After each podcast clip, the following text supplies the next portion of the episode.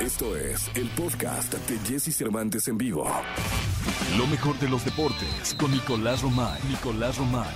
Con Jesse Cervantes en vivo. En este momento entra al Estadio Nacional el titular del Comité Olímpico Internacional, el presidente Thomas Bach.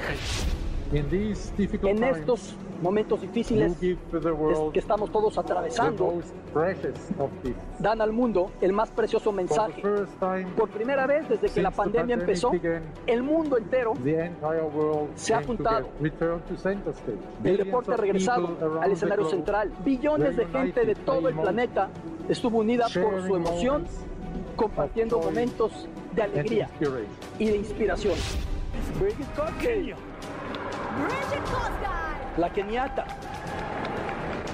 El 1-2 de esta nación que va a hacer que esa bandera que tiene el escudo Masai al centro sea ondeada con las mujeres y siendo izada de la Torre Eiffel la bandera más grande jamás ondeada. Y así como ese sol abrió e iluminó con el fuego de Olimpia 16 días atrás, ahora se ha extinguido el fuego olímpico.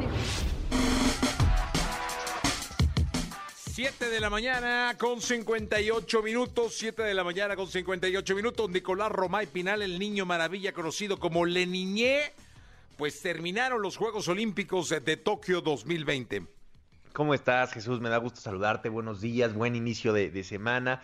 Terminan los Juegos Olímpicos de, de, Tokio, Jesús, y hay muchos sentimientos encontrados y lo tenemos que decir. Primero quiero empezar agradeciéndote a ti, a la productora Celeste Hernández y a toda la gente que hizo posible que pudiéramos vivir unos Juegos Olímpicos totalmente diferentes, unos Juegos Olímpicos que merecían ser escuchados en la radio y que así fue y que así se vivieron porque representaba mucho para, para todos. Eh, Tokio 2020 y fue espectacular la cobertura que se tuvo en MBS Radio, de verdad que todas las madrugadas escuchando los eventos más importantes, una cobertura informativa en el día a día, en los diferentes programas, en los enlaces, eh, que creo que estuvo a la altura de lo que representaba Tokio 2020 y eso nos deja muy contentos, ¿no? Evidentemente a todos, pero por el otro lado también tenemos que que mencionar que México tuvo una participación muy mala en estos Juegos Olímpicos. Se termina con cuatro medallas de bronce, el lugar 84 del medallero. Desde los Juegos Olímpicos de Atlanta no se tenía una actuación eh, tan mala. En, unos olímpicos. Entonces, pues eso sí preocupa, la verdad, y sobre todo preocupa porque después de que en Londres era el, fue el pico más alto de unos Juegos Olímpicos fuera de territorio nacional, Río y ahora Tokio, parece que vamos en caída libre, Jesús. Sí, mucho que trabajar. Eh, en la mañana, cuando empezó este programa a las 6 de la mañana, justamente comentaba que orgullo por los atletas hay, que emoción por los atletas hay, que respeto por cada uno de los atletas mexicanos que fueron a Tokio hay, pero que mucho trabajo hay que hacer en torno a las federaciones, al apoyo, para que su preparación sea excelsa y mucho mejor y más completa que la que pudieron haber llevado, para que ya pasemos de esos cuartos lugares al medallero, a los podiums, para que en cada disciplina se alcancen lugares preponderantes eh, y pues hay mucho que trabajar en torno a eso, a la parte política, mi querido Nicolás. Sí, que esos siete cuartos lugares se puedan convertir en medallas. Y lo explicaba muy bien Bernardo Lagarza, y es que no tenemos que buscar pelear por medallas de bronce, porque si tú buscas pelear por medallas de bronce, es muy probable que te quedes sin, ningún, sin nada, ¿no? Tenemos que lograr que nuestros atletas vayan a los Juegos Olímpicos y peleen por medallas de oro, medallas de plata, porque así las posibilidades de que regreses con una medalla siempre van a ser mayores, ¿no? Entonces no, nos quedamos con ese sentimiento.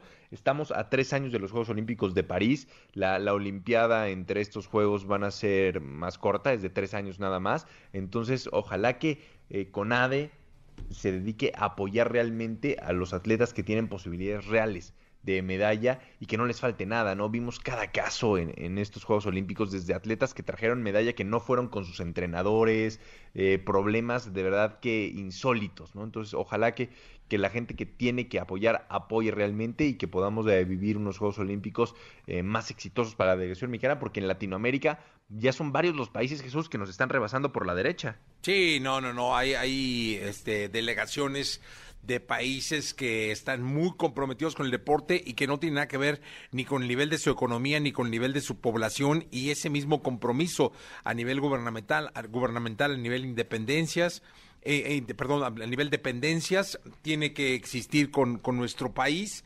Eh, y sí, Nico, realmente tres años suena mucho, pero no, está a la, la vuelta de la esquina, está el Mundial de Fútbol de Qatar y los Juegos Olímpicos también están aquí a un lado de la tienda de conveniencia. Sí, pasa rapidísimo el tiempo, pasa rapidísimo el tiempo, no, no hay que desperdiciarlo y ya estar pensando en, en, los Juegos Olímpicos de París que van a ser espectaculares, ¿no? La verdad que van a ser espectaculares, desde la clausura lo vimos, tienen la intención de sacar los Juegos a la calle, que eso va a ser clave. Imagínate, Jesús, una de las propuestas es que eh, el maratón, primero lo corran todos los, eh, los atletas, pero que una hora después puedan salir cualquiera, el que quiera hacer el mismo recorrido del maratón, eso es espectacular. El simple hecho de imaginar a la gente, a los turistas, corriendo el mismo recorrido del maratón, pues emociona, ¿no? Sí, no, no, no, París va a ser un espectáculo fuera de serie. Para Nicolás Romay Pinal, el niño maravilla, ¿quién fue la gran estrella de los Juegos Olímpicos de Tokio 2020?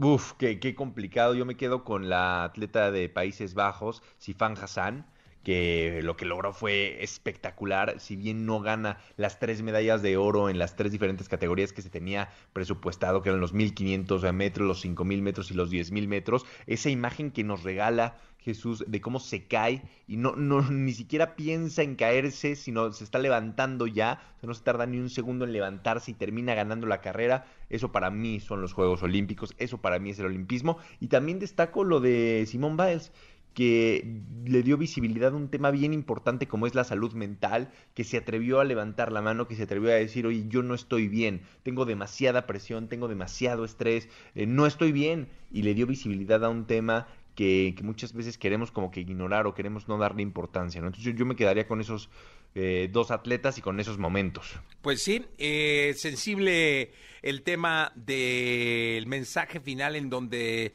comentaron que después de la pandemia es el primer evento que une al mundo y eso también creo que te convierte a ese aspecto en el gran protagonista de los Juegos Olímpicos. Sí, que, que ojo, Jesús, no fue como nos lo imaginábamos porque platicamos mucho y yo el primero que te decía, los Juegos Olímpicos van a ser de la esperanza, vamos a demostrarle al mundo que logramos vencer al COVID. No, no, no, no, no, no. Creo que la batalla sigue, sigue más que nunca. La situación está sumamente complicada eh, no hubo público en los estadios, aprendimos a hacer unos Juegos Olímpicos a pesar de, del COVID, pero no como nos los imaginábamos, ¿no? Con estadios llenos, con la gente disfrutando, para nada, ¿no? Creo que Japón nos da una muestra clara de que tenemos que seguir siendo muy prudentes, muy eh, conservadores y que no podemos cantar victoria antes de tiempo. Sí, no hay que seguirse cuidando. Nicolás, te escuchamos en la segunda. Platicamos en la segunda, Jesús, porque la cosa está que arde, ¿eh? Con Leonel Messi, ganó Abraham Anser, eh, hay muchos temas. Venga, entonces, vamos a un corte comercial con las curiosidades de Don Omar. Escucha a Jesse Cervantes de lunes a viernes de 6 a 10 de la mañana por Exa FM.